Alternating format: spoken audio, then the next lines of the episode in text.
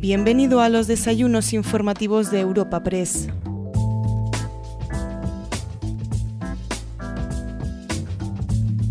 Celebramos una nueva cita en los desayunos informativos de Europa Press y lo hacemos para ofrecerte un encuentro con el presidente de Galicia, Alfonso Rueda. El ponente invitado de hoy ha subido a nuestra tribuna para su exposición inicial tras la presentación a cargo del presidente del Partido Popular, Alberto Núñez Feijó. Este encuentro ha sido posible gracias al patrocinio de Altadis, Cepsa, Fujitsu, Ibercaja, KPMG, Telefónica y Veolia. A continuación, damos paso al presidente ejecutivo de Europa Press, Asís Martín de Caviedes, quien ha sido el encargado de abrir el encuentro que te ofrecemos en esta entrega. Señor presidente del Partido Popular, querido presidente, señor presidente de la Junta de Galicia, ponente invitado de hoy, Querido presidente, de verdad, muchas gracias en nombre propio de Europa Press y de los patrocinadores por ser tú nuestra estrella invitada. De, de verdad, gracias, querido presidente. Señor presidente de la Junta de Castilla y León, alcalde de Madrid, vicepresidenta segunda del Congreso, Ana, vicepresidente primero y consejero de Economía, Industria e Innovación del Gobierno de la Junta de Galicia, portavoz del Partido Popular en el Senado, consejeros y consejeras de la Junta de Galicia, consejera de Cultura, Turismo y Deportes de la Comunidad de Madrid, vicesecretarios de Coordinación Autonómica, Organización Territorial y Economía del Partido Popular, presidente del Partido Popular de Extremadura, presidenta del Partido Popular de las Islas Baleares, diputados, senadores muy numerosos, embajadores, autoridades, queridas amigas y queridos amigos, y bienvenidos todos y todas a los desayunos informativos de Europa Press. Me hubiera gustado, presidente, ser yo quien te presentase. De verdad que me habría gustado, pero en la sala hay alguien mucho más importante que yo que va a ser quien lo haga. Por favor, presidente del partido, tuya es la tribuna.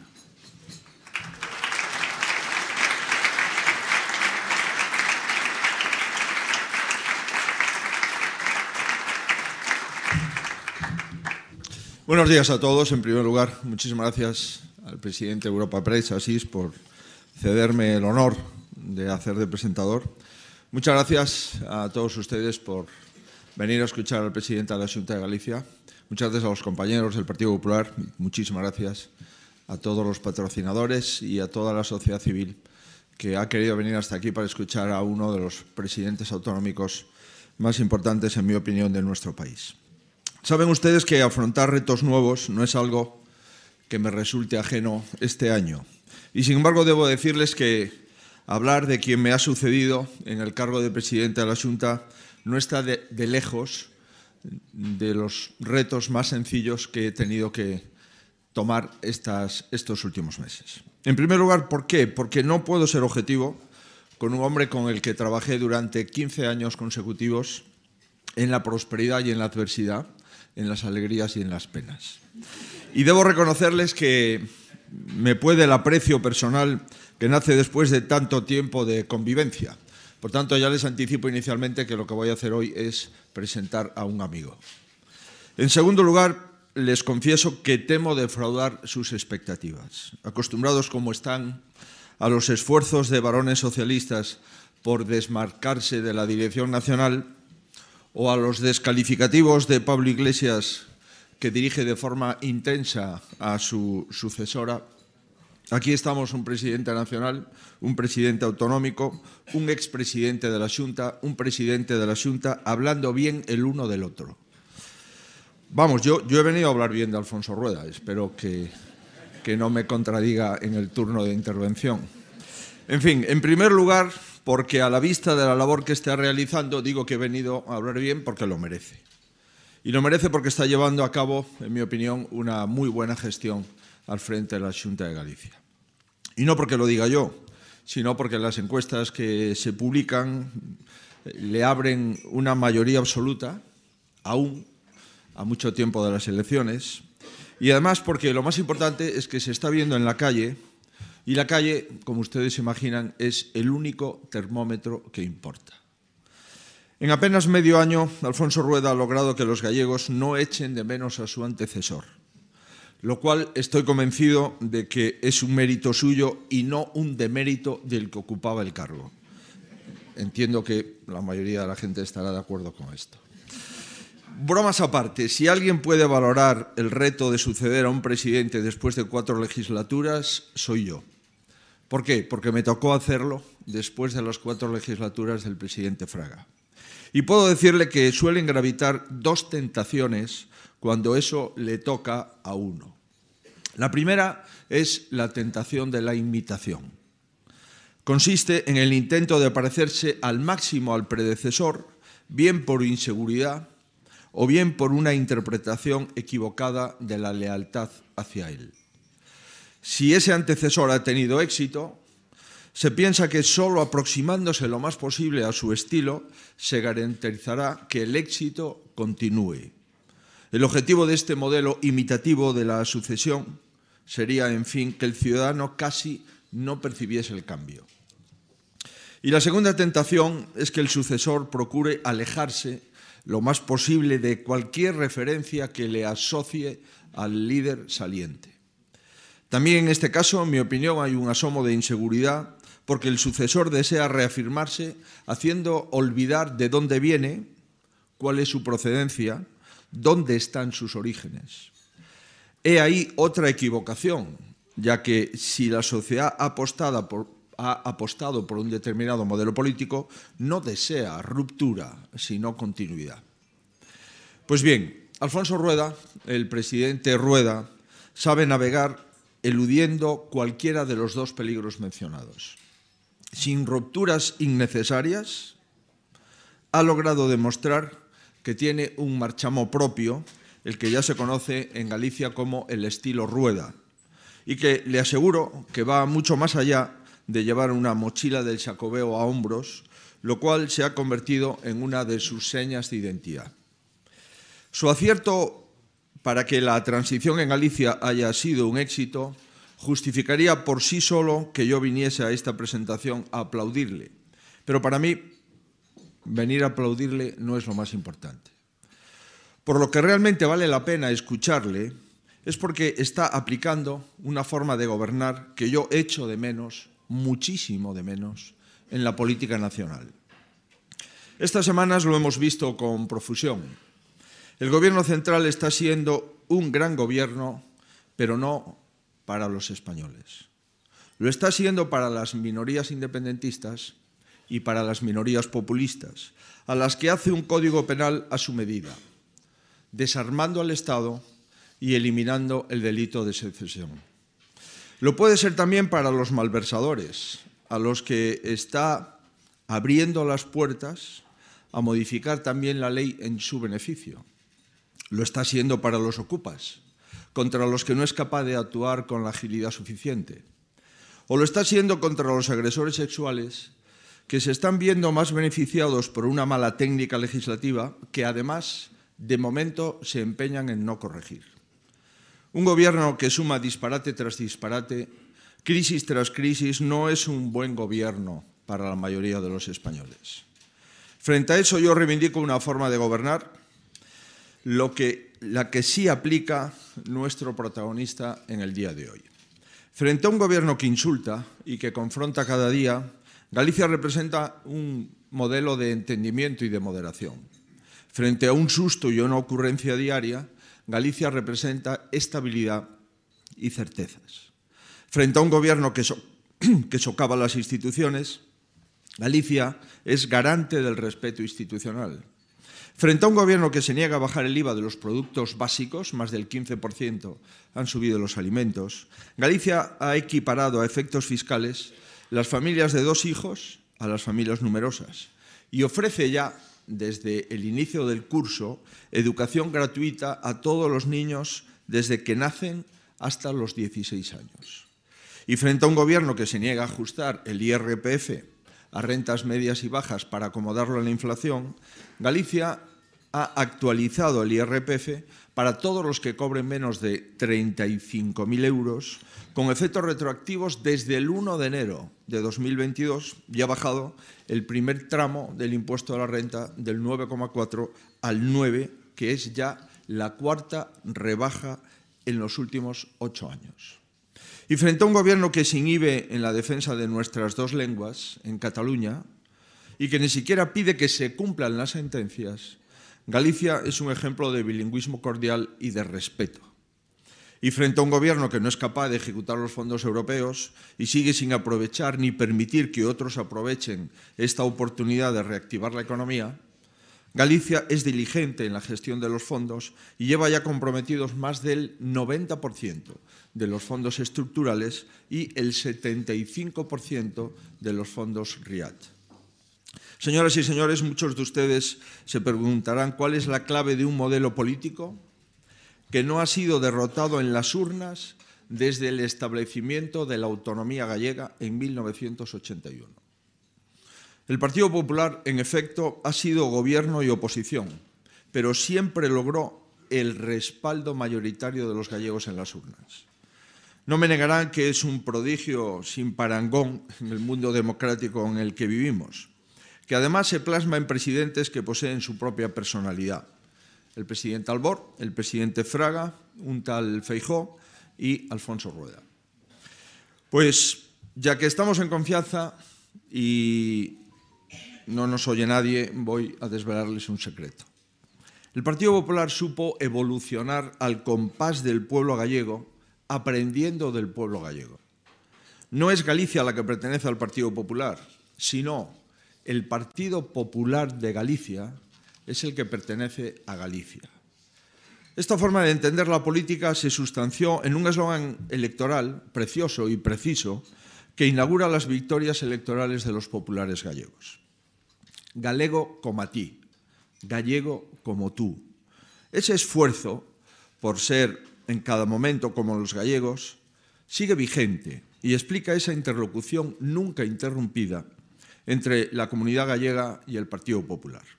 Somos un partido que escucha. En ser ahora españoles como tú consiste la clave de este momento político en España frente a un gobierno que decide, legisla y actúa como si quisiera parecerse lo menos posible a la mayoría de españoles moderados. La otra cara de la moneda es un modelo que tiene en la Galicia del presidente de Rueda uno de sus grandes bastiones. El bilingüismo armónico, la contención de la deuda pública, los servicios públicos acordes con las necesidades de la población, el dinamismo económico, con multinacionales que salen a conquistar el mundo y también con empresas que entran a conquistar Galicia, esa, esa es la Galicia de hoy. Con ser todas esas características definitorias de la comunidad que dirige el presidente Rueda, para mí lo más importante es la convivencia. Las manzanas de la discordia que algunos han querido introducir en la sociedad gallega no han fructificado. Los gallegos rechazan modelos importados basados en la fragmentación social y en aventuras que solo satisfacen el ego de unos pocos y los instintos de la minoría. Señoras y señores, Manuel Fraga, de cuyo nacimiento se cumple mañana el centenario, nos enseñó que en las sucesiones no hay ni tutelas ni tutías. Seguía al pie de la letra su máxima y creo que hemos acertado. Durante estos seis meses el presidente Rueda ha marcado su impronta y en esa mochila, en la que lleva él, hoy no, pero en esa mochila que nunca lo abandona, siempre llevó los secretos de haber sido un gran vicepresidente. Y ahora sabemos que también lleva los resortes para ser un gran presidente. Alfonso Rueda es el gran artícipe de los éxitos del Jacobeo 21-22, estableciendo un inevitable paralelismo, bien podríamos decir que está en el buen camino, recorriendo su propia etapa. Como presidente del Partido Popular y sobre todo como amigo, me siento orgulloso de sus éxitos. Nació en Pontevedra en el 68. Heredó el gusanillo de la política de su padre, José Antonio Rueda, al que se ve que no hizo mucho caso cuando le recomendó que no se metiese en política. Está casado, Tiene dos hijas, creo que una de ellas, si no me equivoco, está por aquí. Sus aficiones es el deporte, correr, andar en bicicleta, entre otros, y dice los que le conocen que no perdona una cerveza 1906 al acabar sus jornadas de trabajo. Y digo exactamente la cerveza que tome para que vean ustedes que no toma cualquiera. Pues bien, es secretario de Ayuntamiento de Habilitación Nacional y con el cambio de siglo empezó a ocupar las responsabilidades de la Junta, primero como jefe de gabinete en una consellería y luego como director general de Administración Local. En el 2006 le pedí, sin conocerle, que me acompañase en mi candidatura para liderar el Partido Popular de Galicia como secretario general. Y en 2009 entró en el Parlamento como diputado. Ese mismo año, en cuanto recuperamos la Junta, pasó a liderar la Consejería de Presidencia, Administraciones Públicas y Justicia, en la que estuvo hasta este mismo año, hasta el año 22, siendo también vicepresidente primero de la Junta desde el año 2012. Y con esta trayectoria parece que era la persona idónea para ocupar la presidencia de la Junta, cargo en el que fue elegido el 14 de mayo de este año y les aseguro que continuará. Nada más y muchas gracias.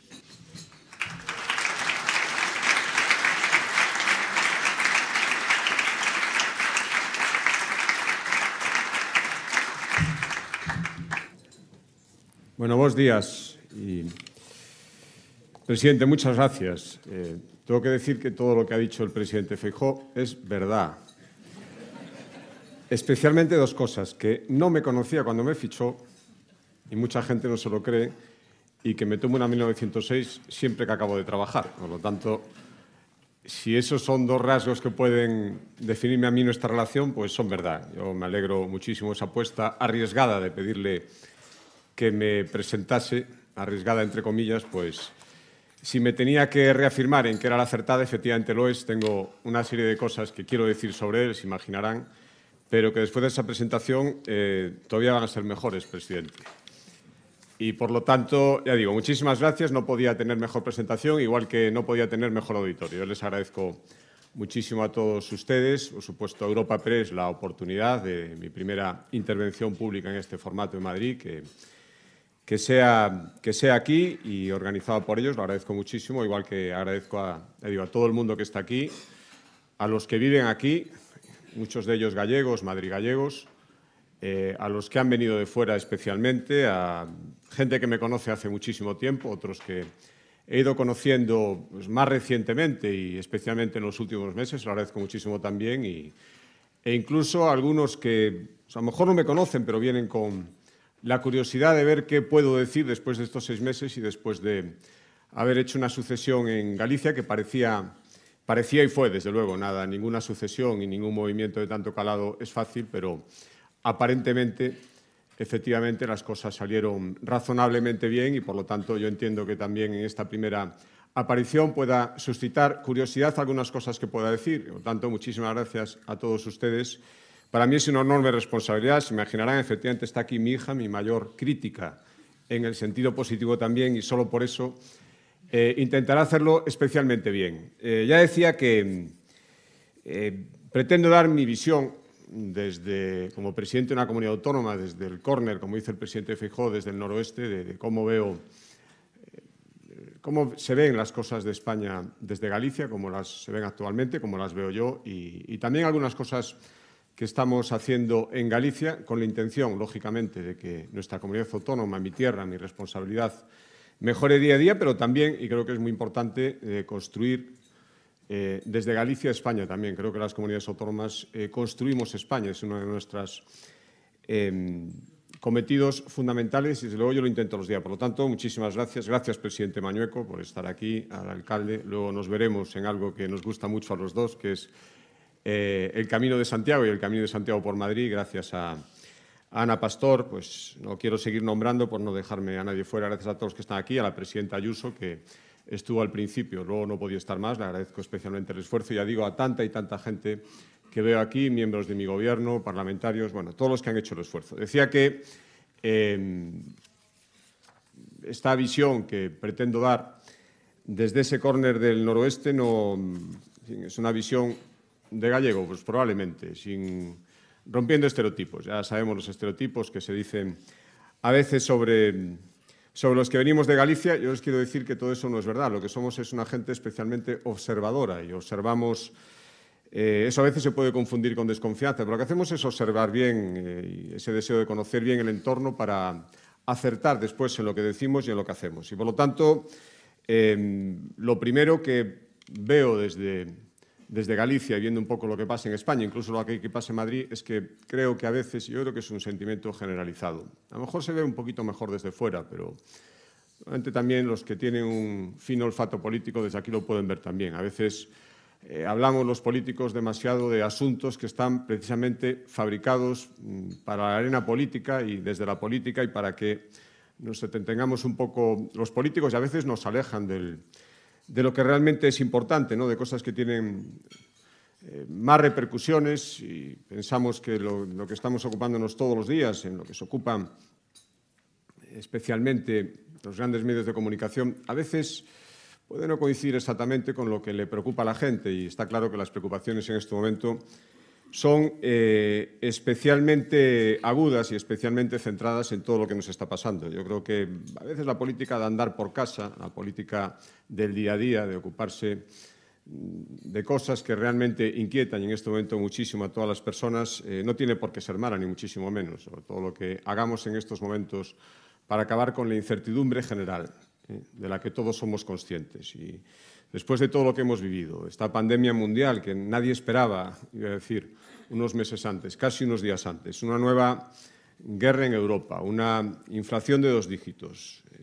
Fin, esto nos podría parecer ciencia ficción no hace mucho tiempo y es una enorme realidad y, por lo tanto, está haciendo tambalearse muchísimas certezas que teníamos, muchísimas cosas que dábamos por hechas y por eso reivindico otra vez eh, la política de lo cotidiano, que no quiere decir política de baja calidad ni política sin principios, al contrario, la gente nos, pida que, nos pide perdón, que resolvamos problemas, pero que no olvidemos que para dedicarse a la política hay que tener principios y principios firmes y aplicarlos. Y si los tienes, probablemente las soluciones salgan mucho mejor.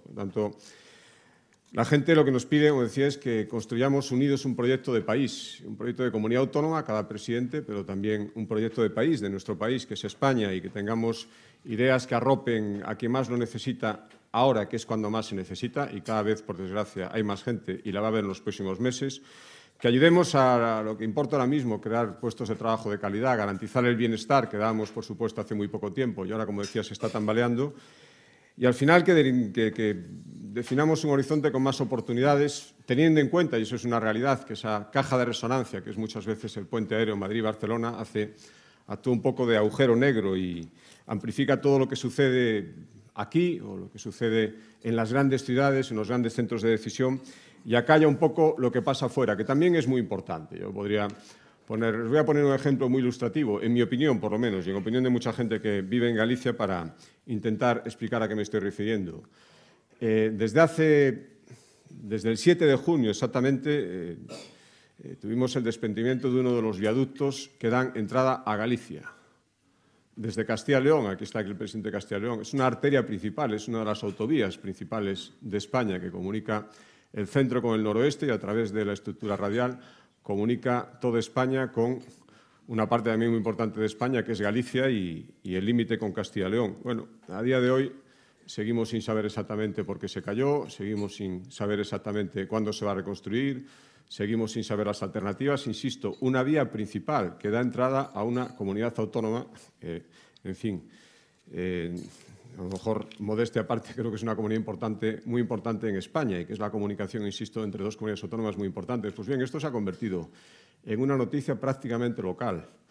No tiene la trascendencia que podría tener en otros lugares. Yo no quiero poner el ejemplo, si trasladáramos esto físicamente a otras zonas de España, pero esto es muy importante. Por lo tanto, eh, a veces parece que todo lo importante sucede en los mismos sitios y no, está sucediendo y nos afecta a todos en, en otros sitios. Lo que debería ser una noticia con más trascendencia ha pasado de ser, insisto, casi una noticia local. Parece increíble, pero esta es mi sensación. Igual que a veces eh, se considera desde los centros de poder que, que eh, toda la capacidad de decisión tiene que estar ahí y los demás eh, poco tenemos que decir. Les pongo otro ejemplo, que además en, Galicia está aquí la consejera Domar del Gobierno de la Junta de Galicia lo conoce de primera mano. Somos la comunidad autónoma con más litoral de España, incluso más que Andalucía, gracias a nuestras rías que entran y salen, y estamos reivindicando el derecho ya no a gestionar nuestro litoral, sino incluso a poder opinar con, alguna posibilidad de, de, ser escuchados. Y pues con excusas, en mi opinión, bastante peregrinas, se nos sigue diciendo desde los despachos de los ministerios que no tenemos por qué opinar de cómo se gestiona el litoral de nuestro territorio y que, por lo tanto, nuestra opinión vale como la de cualquiera o no vale casi nada. Por lo tanto, esta obsesión a veces por pensar que todo hay que decirlo en algunos lugares y no hay que escuchar lo que pasa en, en los sitios donde realmente pasa es otra buena, otro buen ejemplo, en mi opinión, de esa política a veces demasiado centrípeta, que impide ver que lo importante está pasando en todos los lugares de España a la vez, no solo en unos cuantos. Por lo tanto, ya digo que yo creo que la política no tenía que ser ni, ni, ni excesivamente centrífuga ni excesivamente centrípeta, lo que tiene que ser es policéntrica y, y todo se puede estar decidiendo en muchos lugares a la vez. Lo importante es la coordinación y la lealtad y la voluntad de acertar entre todos. Por lo tanto, eh, esto es un desafío que también tenemos las comunidades autónomas y rompamos de una vez esa idea instalada interesadamente por algunos, precisamente los que no quieren perder capacidad de decisión, que, que, más Rioja, más Extremadura, más Galicia, más Castilla y León significa automáticamente menos España. Todo lo contrario.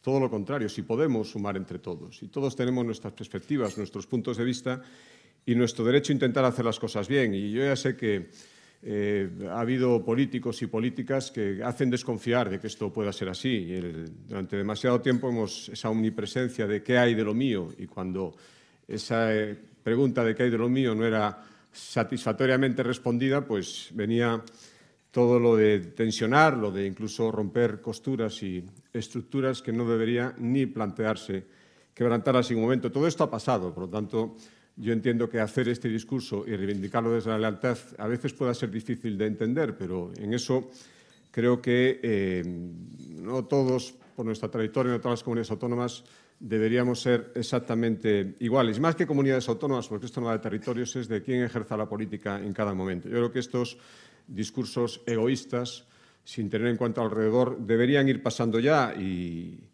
y no darles a quienes fracturaron la sociedad la oportunidad de volver a hacerlo ni incentivarlo. Insisto en que construir España entre todos no solo es un derecho, es que es nuestro deber y nuestro deber de comunidades autónomas y lo ejercemos, que conste muchas veces. También en esto hay muchas luces y muchos ejemplos de colaboración. Eh, este miércoles, dentro de dos días, el presidente Feijóo se acordará, porque no ha pasado ni siquiera un año, se cumple dentro de dos días, tuvimos una reunión en Santiago de Compostela ocho comunidades autónomas de todos los colores políticos. Estaba el presidente Mañueco, Partido Popular, Partido Socialista, Partido Regionalista de Cantabria y fuimos capaces en ponernos de acuerdo territorios que suponen el 60% del territorio nacional, el más del 25% de los habitantes, nos pusimos de acuerdo en una serie de temas fundamentales para tener una postura común por encima de diferencias políticas. Por lo tanto, las comunidades autónomas somos capaces de colaborar y desde la lealtad plantear eh, una postura para construir eh, nuestro país. Y yo creo que nuestro papel es muy importante. Nos ocupamos de servicios fundamentales, lo que les decía al principio. Eh, fuera de debates políticos, a veces, quiero decir la palabra artificiales, pero que no tocan el suelo tanto como la educación, la sanidad, la vivienda, las políticas de empleo, a eso nos dedicamos las comunidades autónomas. Y en eso tenemos mucho que decir y, desde luego, eh, para comprobarlo, nadie mejor que quien me acaba de presentar, Alberto Núñez Feijó. Decía que quería hablar brevemente de él, pero con muchísima sinceridad. Eh, bueno, empezar, es que ha ganado cuatro mayorías absolutas por cuatro veces, mayoría absoluta en Galicia, cuando nadie ganaba por mayoría absoluta. Y a la primera. Lo digo porque esto, en fin, oyendo algunas cosas ahora, parece que no tiene ningún mérito. Y les puedo asegurar Aquí hay muchos gallegos que lo saben, pero los que sean de fuera, que en Galicia ni votamos ni por casualidad, ni por despiste, ni por descarte, ni por inercia, ni por ignorancia, ni por alineación. Y estoy utilizando palabras de un candidato gallego de Podemos después de unas elecciones. ¿eh? Joder, ¿alguien se puede explicar por qué no existe Podemos ya en Galicia? Bueno, todo esto, todo esto que se dijo desde un candidato gallego se puede imaginar que no es verdad. Vuelvo a lo de antes. Aquí en Galicia nos gusta observar para tener capacidad de decisión, lo que a veces se confunde con la desconfianza y después intentar acertar. Y yo he tenido el privilegio de, durante 14 años, él lo recordaba, de estar al lado de Alberto Núñez Feijóo y verle hacer muchas cosas. controlar el déficit y la deuda cuando esto generaba hasta chanzas de los que nunca van a entender que es importante para una política económica de futuro, evitar el rescate financiero de Galicia, proteger la educación, los servicios públicos esenciales en momentos en que era muy difícil hacerlo por las limitaciones presupuestarias, impulsar la formación profesional, el sector naval, encabezar durante el COVID semana tras semana un comité clínico que generó, creo que la confianza general de todo el pueblo gallego en que tenían una administración que les estaba defendiendo y protegiendo cuando más falta hacía, yo todo eso solo voy a hacer. Por eso me llama la atención Y si me lo permiten, como presidente de la Junta de Galicia, bordea un poco la ofensa, y muchos gallegos que están aquí me van a entender, yo creo que todos, con independencia de, de sus planteamientos políticos, que la trayectoria política de Alberto Núñez Feijó se desdeñe simplemente y directamente porque al final lo hizo en Galicia, como si las cosas que se hagan en Galicia pues, no tienen importancia frente a otros planteamientos. Un poco vuelvo a decir lo de antes, ¿no? esa perspectiva que a veces se pierde y algunos creen que lo importante siempre pasa aquí y lo que pase fuera es algo pues, de importancia menor o de segunda división. Yo creo que algunas cosas que estamos oyendo, que estoy oyendo yo sobre Alberto Núñez Feijóo, pueden partir directamente de la imprudencia, de la ignorancia y ya yendo más allá, y me temo que muchas veces así, de la mala fe, pensando en réditos electorales, en cálculos, en, en, en, pensar que repitiendo muchísimas veces algo que no es verdad, pues puede llegar a calar. Yo creo que lo digo sinceramente, creo que lo piensa muchísima gente en Galicia. Desde luego, la gente del Partido Popular en Galicia lo piensa a pies juntillas. Es el candidato eh, que necesita España y que desde luego que necesita mi partido en estos momentos para, para acabar con muchos momentos inciertos, con esa incertidumbre que les decía antes. Y por muchos ministros y ministras que vengan, yo digo en carrusel, porque es verdad, es que es prácticamente de forma diaria a Galicia a contarnos pues una serie de cosas. A decirnos, por ejemplo, que, que, no, que en realidad en Galicia no conocíamos a Alberto Núñez Feijóo. Ellos sí que lo conocen y, por lo tanto, vienen a contárnoslo. O lo que es peor todavía, a decirnos que no éramos conscientes en Galicia de que al final gobernar una comunidad autónoma como Galicia en realidad no significa nada. Por lo tanto, que no creamos que, que porque en Galicia pensábamos que lo estaba haciendo bien, eso quiere decir que sea una persona que valga para otras cosas. Eso nos lo vienen a contar a Galicia los ministros y ministras del Gobierno. Estoy haciendo eh, crónica realmente de lo que pasa. Por lo tanto, yo me gusta también, ya que tenemos tantas visitas en Galicia, hacer una visita a Madrid y reivindicar lo contrario, lo que creo que es verdad porque lo he vivido durante 14 años. Y, además dejo una idea apuntada, y yo creo que es mi obligación como presidente de la Junta de Galicia. La sensación, puede ser personal, pero creo que podría ser extensiva a mucha otra gente, de que empieza a calar en el Gobierno central la idea de que perjudicando a Galicia perjudican a Feijó. Por lo tanto, hacen esa, esa correlación de si las cosas van mal allí, la culpa será de quien estuvo 14 años. Y por lo tanto, no hay que darle nada a Galicia en estos momentos, por lo menos no hay que darle nada de lo que se está dando en otros sitios o todo hay que discutírselo.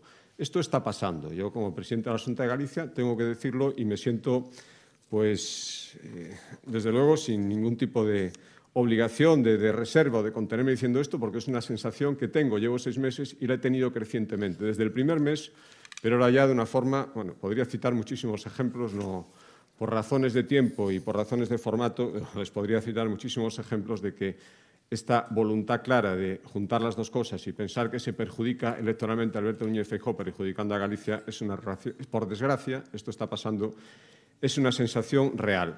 Esto quiere decir que desde Galicia no vamos a seguir trabajando con lealtad, como les decía, para construir España. No, por supuesto, lo vamos a seguir haciendo. Yo quería dejar aquí, en la segunda parte de, mi intervención, que ya va a ser más breve, tres ideas fundamentales de lo que estamos intentando hacer. Merenderán podría eh, hablar, no es el formato, hay otros y otros foros para explicarles lo que estamos haciendo, efectivamente, lo que decía Alberto, no ninguna necesidad, todo lo contrario, de romper con lo anterior, pero sí una necesidad de ir innovando día a día porque la política consiste en eso y las situaciones son difíciles y te obligan a, a hacer cosas nuevas cada día para que la gente eh, viva un poco mejor o por lo menos en estos momentos que no viva peor. Yo por decírselo por estructurárselo en tres ejes, insisto, muy breves. El primero, el que tiene que ver con la demografía, con el reto demográfico. Hablamos a veces poco de esto y algunos de los que hablan son comentaristas y no hacen nada, pero esto es un problema enorme que tenemos. Y como algunos piensan que es un problema a medio largo plazo y vivimos en la inmediatez, parece que ocuparse de esto no renta tanto como actuar en cosas que, se pueden abordar y solucionar, el que sea capaz de solucionarlos inmediatamente y por lo tanto ese efecto se va a ver. Pero es que, claro, si las cosas que son a medio plazo no las abordamos, son problemas que no se van a resolver nunca y los medios plazos acaban cumpliendo también. Por lo tanto, yo tengo claro que esto es un problema fundamental, no solo de Galicia, hay comunidades autónomas, incluso en España, lo tienen todavía más agudizado, desde luego nosotros lo tenemos y es un problema general que responde a, a muchísimos factores y el económico no es el fundamental. En zonas muy ricas hay un problema demográfico, pero desde luego esto, esto sí que es un problema de futuro. Y, y hay datos, depende cómo los quieras ver, también te pueden llevar a la esperanza, a la satisfacción. En Galicia somos la cuarta, mayor, la cuarta región de Europa con mayor esperanza de vida, Galicia 87,3. En Galicia se vive muy bien, estarán todos ustedes de acuerdo. Los gallegos y los que no son, pero también se vive muchos años y eso nos obliga a un esfuerzo suplementario en los servicios públicos que no es tampoco un esfuerzo menor. Eh, al mismo tiempo nacen muy pocos niños. Esto es una realidad y por lo tanto no podemos ignorarla y, si la pirámide se va estrechando por arriba y la base no es suficientemente sólida, los problemas vienen y vienen mucho antes de lo que algunos podrían pensar. Lo tanto, ¿qué hay que hacer? Hay dos posiciones, que es ser comentaristas de esta realidad preocupante o intentar actuar. En Galicia actuamos. Y ya digo una cosa, tenía aquí apuntada para el final, pero prefiero decir al principio. Soy perfectamente consciente, somos perfectamente conscientes de que por las medidas que pueda tomar un gobierno, por muy potentes que sean económicamente, no vamos a obligar a nadie, ni son absolutamente determinantes para que la gente tenga o no tenga hijos, decida o no decida fundar una familia. Pero ayudan. Lo que no ayuda es no hacer nada y comentar qué problema tenemos o decir que los demás no están tomando las medidas adecuadas y que se podrían tomar otras sin decir cuáles son y sin tomarlas. Por lo tanto, hay que actuar. Nosotros hemos actuado. Eh, desde este año, desde el mes de septiembre, el inicio de este curso en Galicia, las escuelas infantiles son gratis para todo el mundo, todo el curso, a jornada completa, si es necesario, de cero a tres años. ¿Esto va a ser determinante para que la gente tenga más hijos? Desde luego les va a ayudar y desde luego no les va a echar atrás. Son 55 millones de euros, un esfuerzo importante, pero creo que muy bien empleado. Somos la primera comunidad autónoma, ya nos están preguntando otras. Ojalá cunde el ejemplo. Creo que esto es algo que va a tener efecto. Somos la primera comunidad autónoma, hemos sido en tener una ley de impulso demográfico, por lo tanto, por ley se obliga a las propias comunidades autónomas a las, perdón, a las propias consellerías y otras instituciones a que tengan presente en sus programaciones, sobre todo presupuestarias, el problema demográfico. Hemos creado una red de guarderías, de casas niño en el rural. Antes no había nada y ahora es una solución. También hablamos de fijar población en el rural, pero si no ponemos servicios, ¿qué le vamos a pedir a la gente que vive en sitios donde no hay ninguno de los servicios que puede tener una ciudad? Tenemos uno de los calendarios de vacunación infantil más potentes de España. Esto también cuesta dinero, pero desde luego también es un incentivo para que los padres sepan que eso está cubierto. Y tenemos, y esto reconozco que en Galicia es una ventaja fundamental, eh, una eh, obsesión que yo heredé del presidente Feijó, y creo que ese es el camino, por eh, decirle a todos los gallegos, a los gallegos de origen, ya no quedan tantos, las olas migratorias fueron hace mucho tiempo, pero a los gallegos de segunda, tercera generación, que están repartidos por el mundo, muchos de ellos gente joven, muchos de ellos gente muy formada, muchos de ellos gente que por lo que sea quiere dejar de vivir en esos países y volver a España, volver a Galicia, que tienen las puertas abiertas. Y hacemos lo posible para que vuelvan y les damos ayudas y les damos incentivos y los acogemos. Primero porque creemos sinceramente que se lo merecen, ellos o los que sus antepasados, sus padres, sus abuelos, sus bisabuelos. Y segundo, porque es una política que funciona. 28.000 eh, personas en el último lustro han vuelto a Galicia. El 60% menores de 45 años. Una gran parte con una formación, con una buena formación en sus países de origen. Y por lo tanto, esto sirve también para luchar contra el reto demográfico.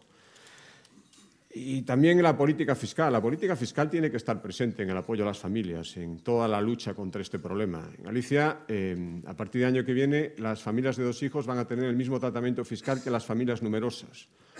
De tres hijos y las de tres van a tener un tratamiento fiscal a mayores. Por lo tanto, si con dos hijos ya tienes una deducción de 250 euros, con tres tienes esa más 250 euros más y así sucesivamente con los hijos. Insisto en que esto no va a suponer por sí, soy perfectamente consciente, pero la suma de todo ayuda y vuelvo a insistir, lo que no ayuda es no hacer absolutamente nada. creo que las comunidades autónomas estamos haciendo mucho de eso y, y me preocupa, por tanto, eh, los que son comentaristas de la realidad. Y creo sinceramente que quien tenía que coordinarnos a todos y hacer medidas uniformes, porque esto con diferentes intensidades es un problema de España, no determinadas comunidades de España, que es el Gobierno central, pues está un poco de observador y habla del reto demográfico, pero yo no conozco realmente medidas o no conozco medidas con la intensidad de las de Galicia o con la intensidad de las medidas de otras comunidades autónomas. Lo tanto, yo me pregunto qué más tiene que pasar para que se den cuenta de que hay que actuar y se puede actuar en muchos campos. Y voy a poner eh, un ejemplo claro,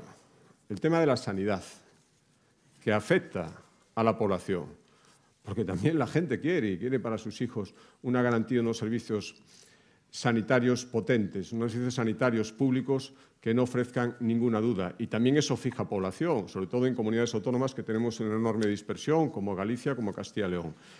Bueno, eh, a mí de verdad me preocupa muchísimo Primero, cuando oigo, eh, y esto lo repite constantemente la oposición en Galicia, que eh, los problemas de sanidad que sí se dan en Galicia, igual que se dan en otras comunidades autónomas, con diferentes intensidades, con diferentes orígenes, por menos al principio, pero todos tenemos un problema en la sanidad pública.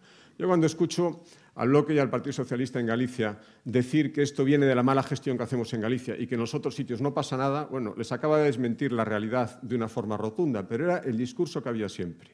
Y daba igual, dice, oiga, vaya usted a Asturias, vaya a Castilla y León, vaya a Madrid, vaya a Cantabria, vaya a Navarra, vaya a toda España y verá que estos problemas los tenemos todos. Bueno, ahora lo hemos visto y por lo tanto, si todos tenemos el mismo problema, no creo que todos estemos empeñados en ahorrar dinero y en que la gente no tenga una buena sanidad. Habrá un problema de raíz que habrá que solucionar cuando todas las políticas de diferentes partidos, invirtiendo todos muchísimo dinero en sanidad, 4.700 millones de euros para una población de no llegamos a 2.700.000 habitantes en Galicia, 4.700 millones de euros invertidos en sanidad. Es un gasto enorme.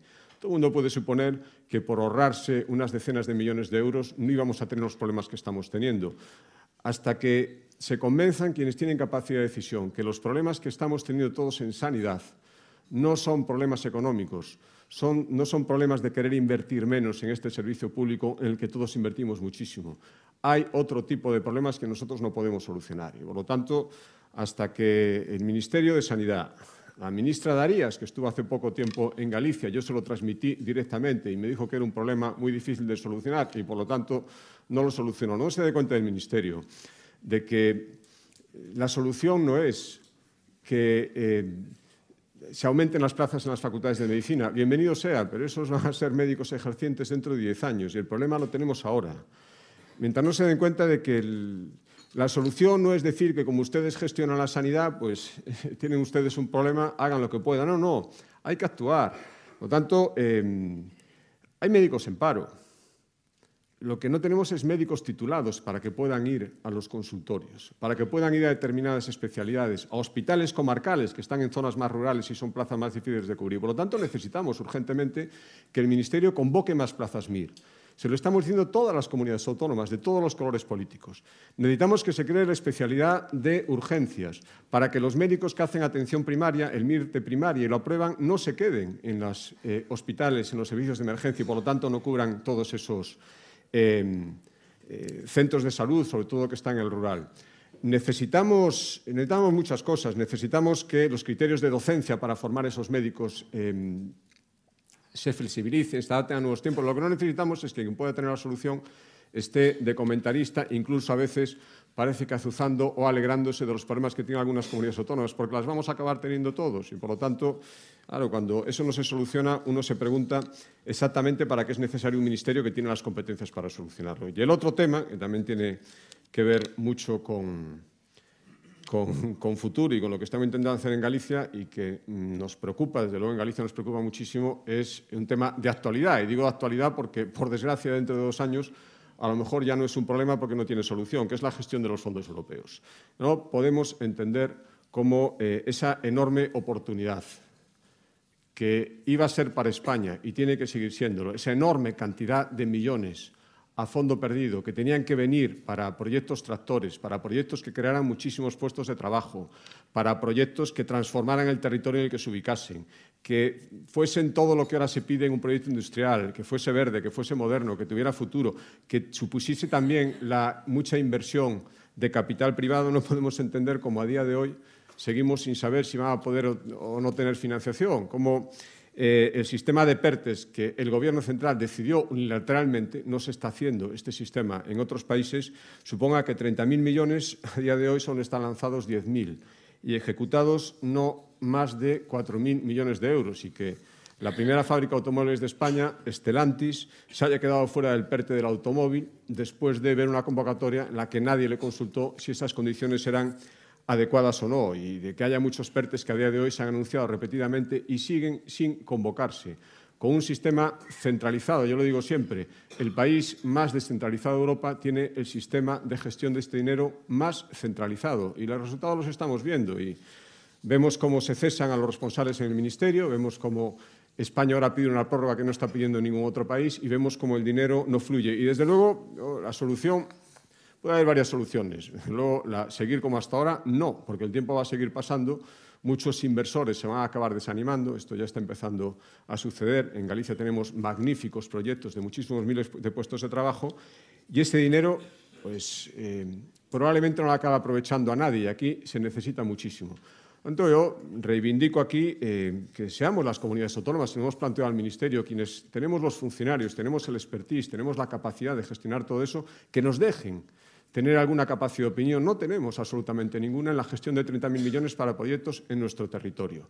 Y desde luego, eh, no será porque no sabemos gestionar estos fondos. A Galicia se le han transferido en fondos Next Generation, porque también hay una parte que va a las comunidades autónomas, 1.285 millones, de los cuales, por cierto, hemos recibido solo 937. Se nos han asignado 1.285, solo hemos recibido 937. Ya tenemos en tramitación el 100%, ya tenemos en ejecución el 70%. El nivel de ejecución del Estado es, es muy difícil saber las cifras, pero no supera el 20% de los fondos que gestionan directamente, que son bastante más de la mitad y el 100% de los industriales. Por lo tanto, aquí algo habrá que hacer, porque no creo que nos perdonen las generaciones futuras que dejemos pasar esta oportunidad. Y de generaciones futuras, y ya para terminar, eh, iba el tercer eje que les quería decir. Es muy fácil eh, a veces estas consideraciones peyorativas que se hacen sobre la gente joven, que son eh, poco optimistas, no tienen perspectivas vitales como se tenía, como teníamos antes. Oiga, es que hay mucha gente joven que no conoce otra cosa que crisis, una crisis sobre otra. Por lo tanto, tienen bastantes razones para ser, como mucho, moderadamente optimistas. Lo que hay que hacer es darles oportunidades también desde las administraciones. Y, a veces no nos damos cuenta de que eh, la gente joven lo que nos está pidiendo es simplemente su empleo digno, estable, una vivienda que no sea una utopía para empezar a, montar un proyecto de vida. Por eso creo que desde las administraciones tenemos muchísimas cosas que hacer y que tienen que ver con aprovechar nuestros recursos naturales. No me da tiempo a hablar Debemos hablar mucho de cómo se está planteando la transición, eh, ecológica, todo lo que tiene que ver con el cambio climático, que nadie discute, pero que en Galicia, en mi opinión, no se está ejecutando bien, estamos teniendo muchos perjuicios. Eh, ¿Cómo es la política de infraestructuras? No puedo entender este enfrentamiento entre territorios con el estado de espectador.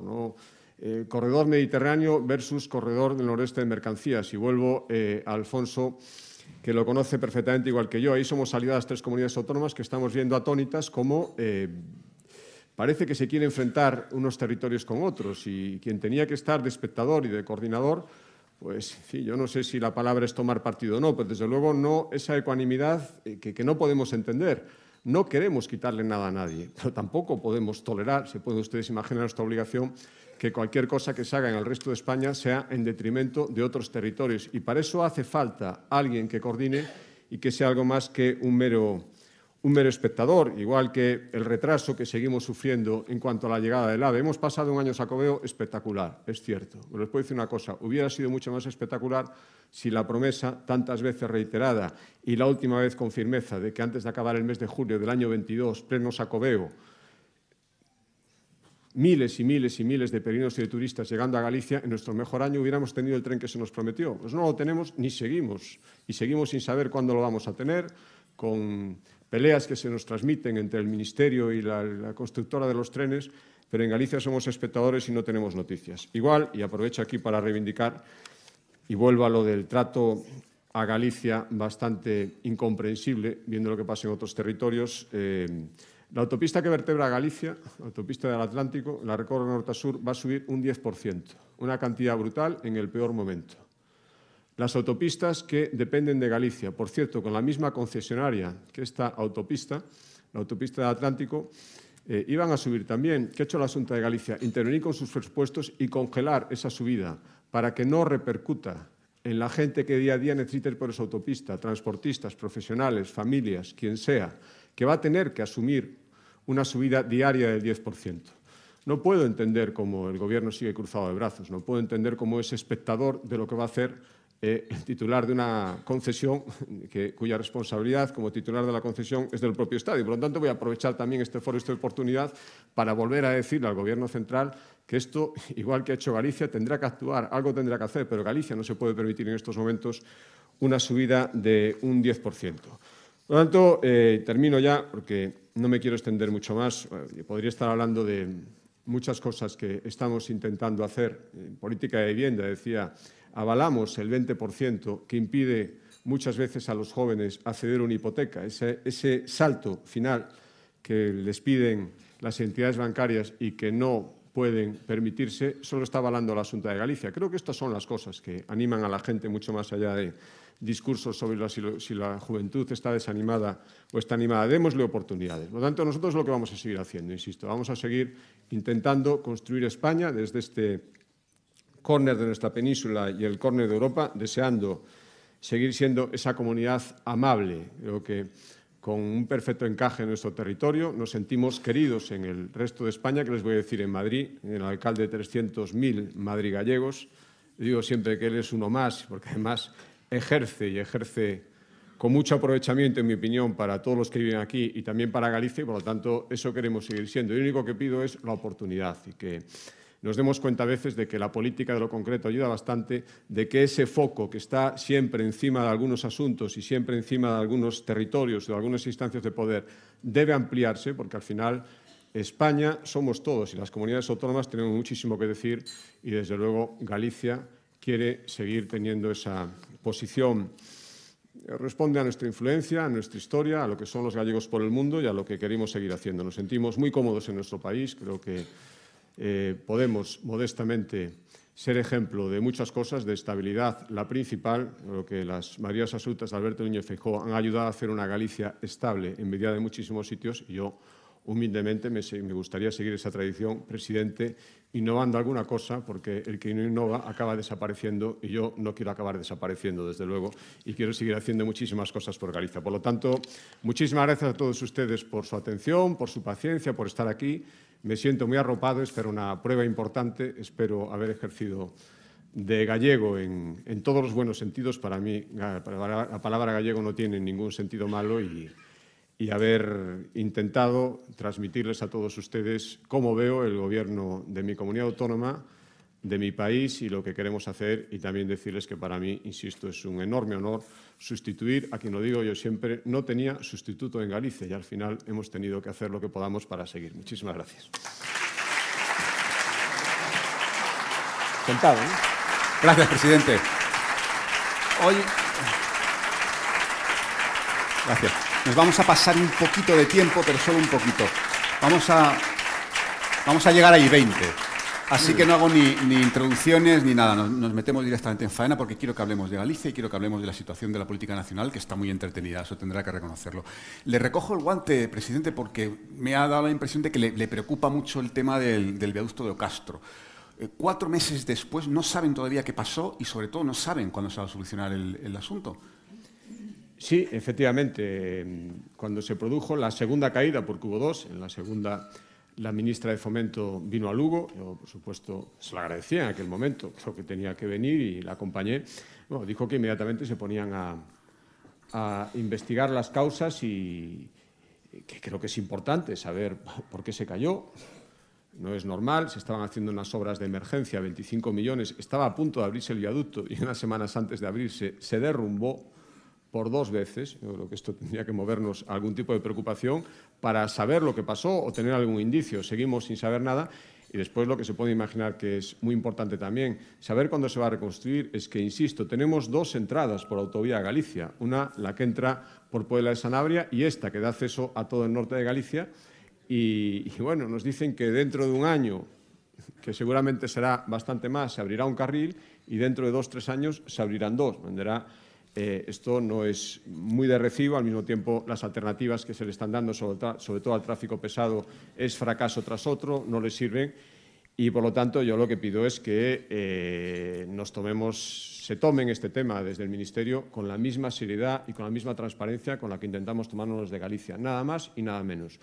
Eh, insisto, dejo encima de la mesa que si hubiera ocurrido en otros territorios, a lo mejor la actitud sería diferente. Yo lo que quiero es que la actitud sea en todas partes igual. Galicia es una parte muy importante, es una arteria nacional, vertebra el territorio español y a día de hoy no tenemos ni respuesta ni perspectiva. Pero qué, díganos, para ponerlo negro sobre blanco, ¿en qué otros territorios la respuesta hubiera sido diferente? Bueno, imagínense algunas comunidades autónomas que son, estamos viendo, bastante importantes desde el punto de vista electoral para el gobierno y para el presidente del gobierno, bien, yo quiero pensar que si se cae un viaducto que comunica por autovía el resto del territorio nacional con esas comunidades autónomas, y no quiero poner nombres, pero si se los pusiese no diferiría mucho sobre, sobre, los que ustedes tienen en la cabeza, seguro. Vale. También eh, relacionado con el, con el mismo ministerio, me ha parecido entenderle que le pide usted al gobierno que impida a Udasa subir el 10% de las autovías gallegas, ¿no? No, lo que le pide al Gobierno es que no sea un espectador, es que es una concesión y el titular de la concesión es el, es el Estado, es el, Gobierno central, el ministerio correspondiente. Por lo tanto, eh, Audasa anuncia una subida en base a una serie de fórmulas probablemente eh, obligadas sobre el papel y lo que conocemos hasta ahora es que en fin, cuando, para suponer, todo el mundo en Galicia ha reaccionado, todo el mundo se ha levantado frente a esta subida inasumible, lo único que nos han dicho los responsables correspondientes del Gobierno es que hay tiempo, ¿eh? que esto hasta final de año hay tiempo para verlo. Y entonces, mientras da igual que crezca la preocupación, que la gente, porque esto se provoca hasta angustias, que fíjese usted que de repente le meten a todos los costes que están viendo ahora mismo un 10% y que se nos diga que hay tiempo para verlo, que no nos preocupemos y ya que veremos lo que se hace. Y dice, oiga, eh, nosotros decidimos eh, casi un mes antes de presentar el proyecto de presupuestos en el Parlamento de Galicia, que está ahora en tramitación para aprobarlo, como siempre, eh, en tiempo y forma. Un mes antes ya decidimos y anunciamos, porque sabíamos que esto iba a pasar, que esa subida a los gallegos, la subida en nuestras autopistas, insisto, es la misma concesionaria, los gallegos no lo iban a pagar. Para eso sirve tener un presupuesto saneado, para eso sirve priorizar y por lo tanto lo asumiríamos con cargo a nuestro presupuesto. Yo no sé cuál tiene que ser la fórmula que utilice el Gobierno central. Impedir la subida, no sé si eso es posible, lo que sí, lo que, sí que sé que es posible es, si no, asumirla con cargo a los presupuestos generales del Estado, igual que se están asumiendo otras cosas. Una parte, su totalidad, en Galicia la hemos asumido en su totalidad. Es un esfuerzo presupuestario importante, pero creo que son de los esfuerzos que valen la pena. Imagínese usted que yo ante la, la, angustia y la preocupación de los gallegos porque suban las dos autopistas autonómicas también casi un 10%, les estuviera diciendo que hay tiempo y que, que no me vengan con agobios, que ya, ya, ya, pensaré lo que hago aquí el 31 de diciembre. Bueno, pues, en fin, me imagino lo que estarían diciendo y con razón. Mm. Vamos a seguir porque ha hecho usted un discurso muy reivindicativo eh, sobre, sobre Galicia. Y aprovecho una, una pregunta de, de, Carmen del Riego de La Vanguardia, que dice que ha denunciado usted que el gobierno central castiga a Galicia para castigar a Fijó y le pide que nos ponga más eh, ejemplos concretos. Bueno, eh, yo creo que el de la autopista es un buen ejemplo. El, de no saber a día de hoy, cuando se nos habían comprometido, además, eh, plazos ciertos para decirnos si iba o no iba a haber financiación para proyectos con cargo a los Next Generation, seguir sin tener ninguna noticia, ver que todos los proyectos potentes que se presentan en Galicia reciben largas de los diferentes ministerios. El tema del litoral eh, no tiene decía que nos dan excusas peregrinas para no dejarnos gestionar nuestro litoral, cuando yo veo que en otras comunidades autónomas se, se, está traspasando. Nos dicen que es que tenemos que modificar el estatuto. Yo le dejé al presidente del Gobierno, cuando me recibió en la Moncloa a finales de julio, un dictamen del Consejo Consultivo de Galicia que decía negro sobre blanco, sin ninguna duda, que no era necesario modificar el Estatuto de Autonomía y que, por lo tanto, se nos podía transferir esa competencia. Eh, me dijeron que lo estudiaría y me dieron una respuesta. El dictamen tenía 14 hojas. Estamos acabando el mes de noviembre, no he tenido respuesta eh, en un tema fundamental para Galicia. eh, hemos tenido que em, recurrir el reglamento de costas porque es que se lleva por delante un montón de instalaciones eh, industriales, instalaciones que iban creando riqueza en nuestra costa desde hace decenas y decenas de años. Intentamos dialogar, no se nos hizo caso. En fin, podría eh, ponernos, nos obligaron a, cada vez que tenemos, bueno, fíjese, el tema del, y esto es común a otras comunidades autónomas, no he hablado de eso en mi intervención, de estos impuestos que se anuncian ahora, eh, en mi opinión, invadiendo clarísimamente la capacidad tributaria y la autonomía fiscal de las comunidades autónomas. En fin, son, eh, son muchos ejemplos eh, ministros que vienen continuamente, eso me refería ese carrusel, para hablar de cosas que afectan a la Junta de Galicia. La Junta de Galicia, en la mayoría de los casos, no es ni avisada. Eh. Yo veo como un ministro habla de cosas, de competencias compartidas en el territorio de Galicia, sin que la Junta de Galicia muchas veces eh, sepa que esté el ministro más que por los medios de comunicación. el intento que hicimos ahora de tener alguna capacidad de decisión en, en el AVE, en el AVE Lisboa, frontera gallega por Galicia. Ha habido una enorme decisión que para Galicia es una magnífica noticia de comunicar. La puesta del tren de alta velocidad por Portugal va a ser eh, enlazando con el norte y saliendo por Galicia. Acaba de haber una cumbre eh, hispanolusa, una cimeira que se llama a 30 kilómetros de la frontera con Galicia. Nosotros pedimos estar de alguna manera se nos dijo que no, que no teníamos ningún derecho. El presidente de la Federación Gallega de Municipios y Provincias, por cierto, estaba. No se dio, yo pedí estar, no tuve ninguna oportunidad, pedí que estuviera alguien de la Junta de Galicia, no tuve ninguna oportunidad. Resultado de esa reunión, cero euros para esa conexión. Cuando Portugal tiene planificación presupuestaria y plazos para hacerlo, eh, España no pone absolutamente nada, Galicia lo reivindica y ni se nos contesta. Son, son muchas cosas, son muchos ejemplos, ya digo, si tuviera más tiempo eh, probablemente no me llegaría para eso. Volviendo al tema de los fondos europeos, ¿hay algún proyecto económico, empresarial importante en Galicia que esté en riesgo por la falta de agilidad en la gestión de los fondos? están, por desgracia están en riesgo todos, porque, eh, mire, a nosotros se nos dijo en su momento mm, que, dado que todo ese pretendido maná que iban a suponer los fondos Next Generation para, para, los autónomos, para las pymes, todo eso enseguida se vio que con el sistema que había elegido España de gestión no iba a poder ser. Por lo tanto, se optó por eh, cambiar y decir, eh, preséntenos ustedes, lo que decía antes, grandes proyectos que creen muchos puestos de trabajo, eh, que asienten en el territorio población, que sean innovadores. Eh, eso fue lo que hicimos. En Galicia tenemos una sociedad eh, participar por varias empresas potentes gallegas y, la Junta de Galicia que se llama Impulsa, que se dedica a buscar esos proyectos, se dedica a buscar empresarios que estén dispuestos, acogiéndose a los fondos europeos, a instalarse en Galicia. Tenemos uno, el más maduro de todos, yo se lo planteé al presidente del Gobierno también cuando me recibió, de una multinacional portuguesa que se llama Altri, que... Eh, quiere invertir 1.300 millones de euros en Lugo, en el, en el centro de Lugo, una zona rural, eh, 1.300 millones de euros, crear 2.500 puestos de trabajo, y pide una um, subvención con a los Next Generation de aproximadamente 200 millones de euros. Hay otros, pero por citar este, porque es el, para, el más, el que estaría inmediatamente para empezar a hacerse si, si hubiera alguna certeza. Seguimos sin saber absolutamente nada. Ahora se nos dice que estos grandes proyectos tractores, que exigen, por lo tanto, una financiación única, eh, que lo que tienen que hacer es esperar a que se vayan convocando los sucesivos PERTES y pedir 3 millones de un sitio, 4 de otro, 6 de otro, insisto, de PERTES que ni están convocados ni sabe cuándo se van a convocar. ¿Usted cree que alguien que quiere invertir 1.300 millones de euros se le puede decir que se quede de brazos cruzados esperando meses y meses y meses para ir pidiendo un mar burocrático 5 de un sitio, 6 de otro y 8 de otro? Entenderá usted que los empresarios que hacen estas apuestas necesitan otra cosa. Y lo malo es que los fondos Next Generation se podían manejar así y no se están manejando. El caso de la sanidad, eh, antes de pasar a temas eh, nacionales, presidente, usted ha dicho que es un, es un asunto común, es un problema común en toda España y es cierto, pero ¿hay alguna posibilidad de que se produzcan en Galicia eh, huelgas o movilizaciones como las que estamos viendo en otros, en otros sitios, por ejemplo, en Madrid? Pues mire, yo lógicamente espero que no. Y, y nuestro diálogo con el personal sanitario, los diferentes sindicatos, es, eh, es constante. Por lo tanto, eh, conocemos sus reivindicaciones, conocemos las necesidades, y yo creo que son perfectamente conscientes de que las conocemos y de que estamos hablando y del esfuerzo que se está haciendo. Eh. Insisto, mire, eh, todo esto que yo oigo a veces, ¿no? lo oigo en otras comunidades autónomas y lo oigo, por supuesto, en Galicia, de que todo viene de los recortes, de que todo viene de que no queremos invertir dinero en sanidad y, por lo tanto, nos encanta tener problemas y en vez de gastar eh, 4.700 millones por no gastar 20 millones más, pues queremos tener todo este follón. Yo cuando oigo al, al, consejero de Sanidad de Extremadura decir que ni por todo el oro del mundo es capaz de encontrar médicos para mandarlos a los centros de primaria, cuando escucho a la consejera de Sanidad de Cantabria decir algo parecido, cuando escucho a todo el mundo decir lo mismo, lo que digo es que eh, efectivamente tenemos todos el mismo problema y por lo tanto, si los que lo sufrimos lo pudiéramos solucionar, que nadie le quepa duda de que no somos todos tan parvos como se dice en Galicia para ponernos de acuerdo en no solucionarlo.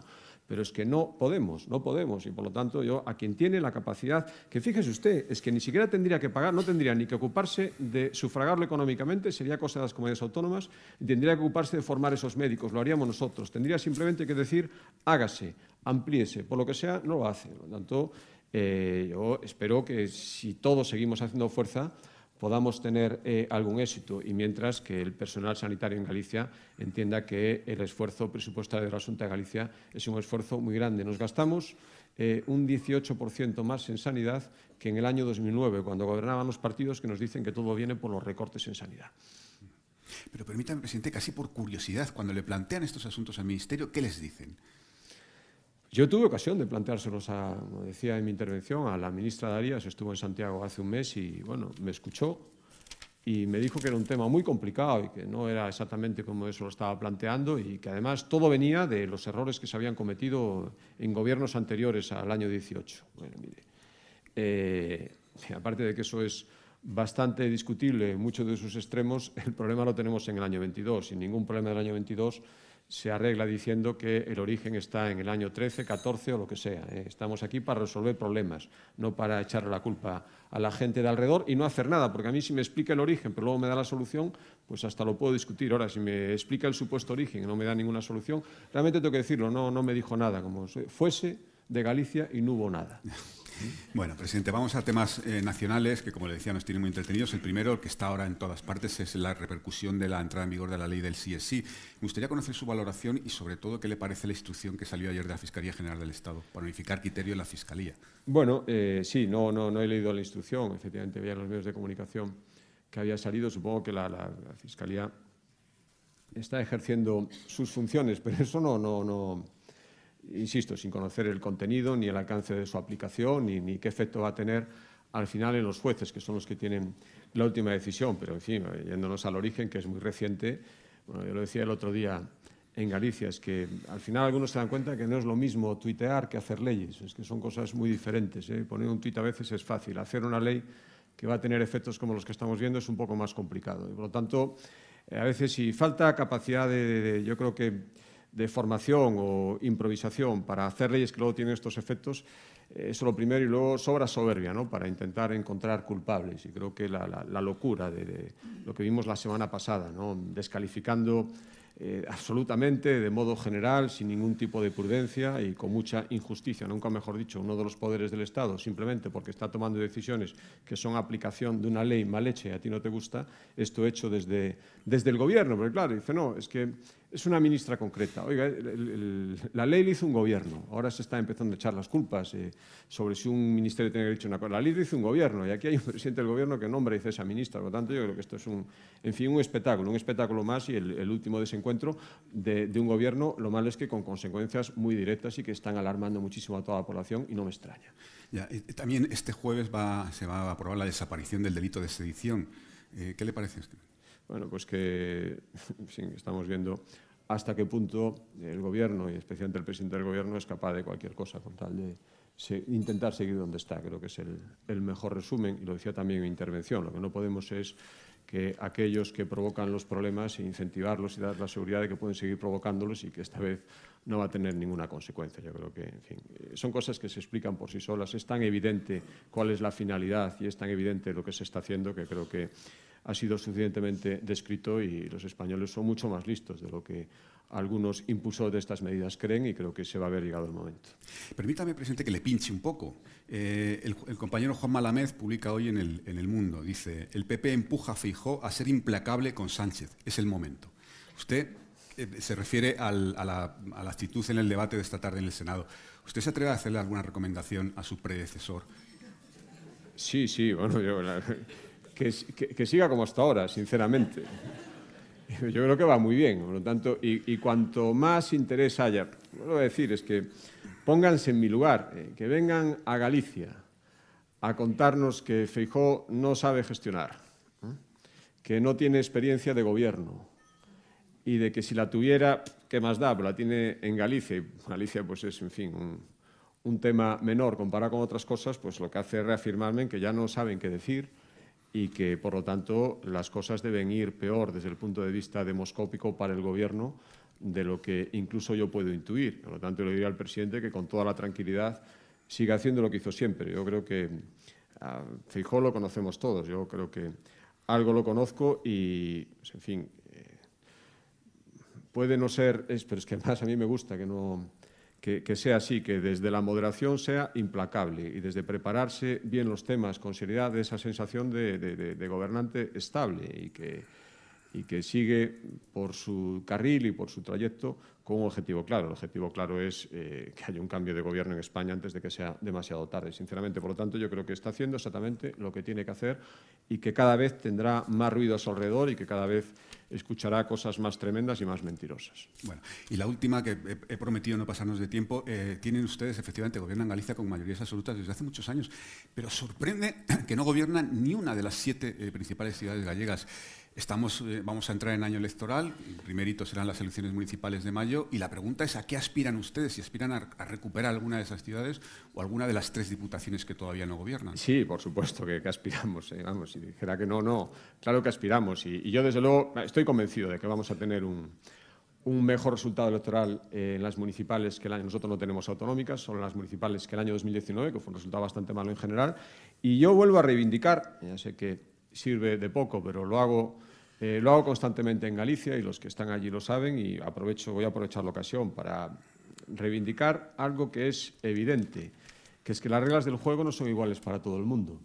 Al día siguiente de, las elecciones municipales, si el Partido Popular se queda a un escaño de poder gobernar alguna ciudad, como ya nos ha ocurrido, y va a gobernar eh, un alcalde o alcaldesa de otro partido que ha tenido seis concejales menos, claro, se dirá que nosotros hemos tenido un enorme fracaso y, quien tenga la alcaldía un enorme éxito. Eh, primero, esto no es así, por eso vuelvo a decir, eh, y, no soy sospechoso, lo hacía el presidente Feijóo y lo voy a seguir haciendo yo. Creo que es mucho más entendible para todo el mundo, como sucede en Portugal, por, ejemplo, que gobierne la lista más votada. Y todos deberíamos eh, aceptar estas reglas de juego a veces nos perjudica, a veces no, pero creo que es lo más entendible. Dicho esto, como sé que las reglas del juego no son esas y hay que sacar mayoría absoluta, yo creo que esta vez vamos a, en fin, no quiero identificar exactamente qué ciudades, pero creo que tenemos serias posibilidades. Si se siguen haciendo las cosas bien, en Galicia hemos presentado los candidatos de las ciudades ya hace meses, llevan meses trabajando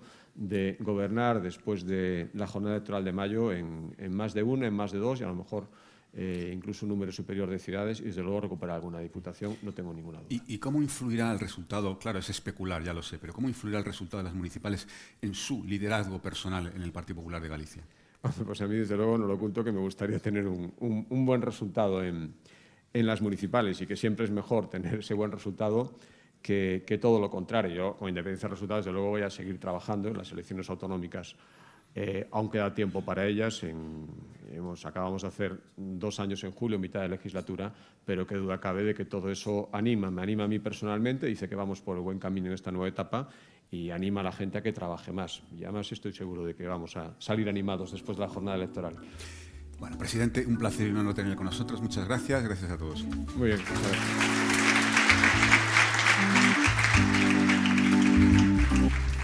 Despedimos esta entrega de los desayunos informativos de Europa Press invitando a todos nuestros oyentes a descubrir el resto de episodios de este programa, así como los distintos podcasts de nuestra red a través de europapress.es barra podcast.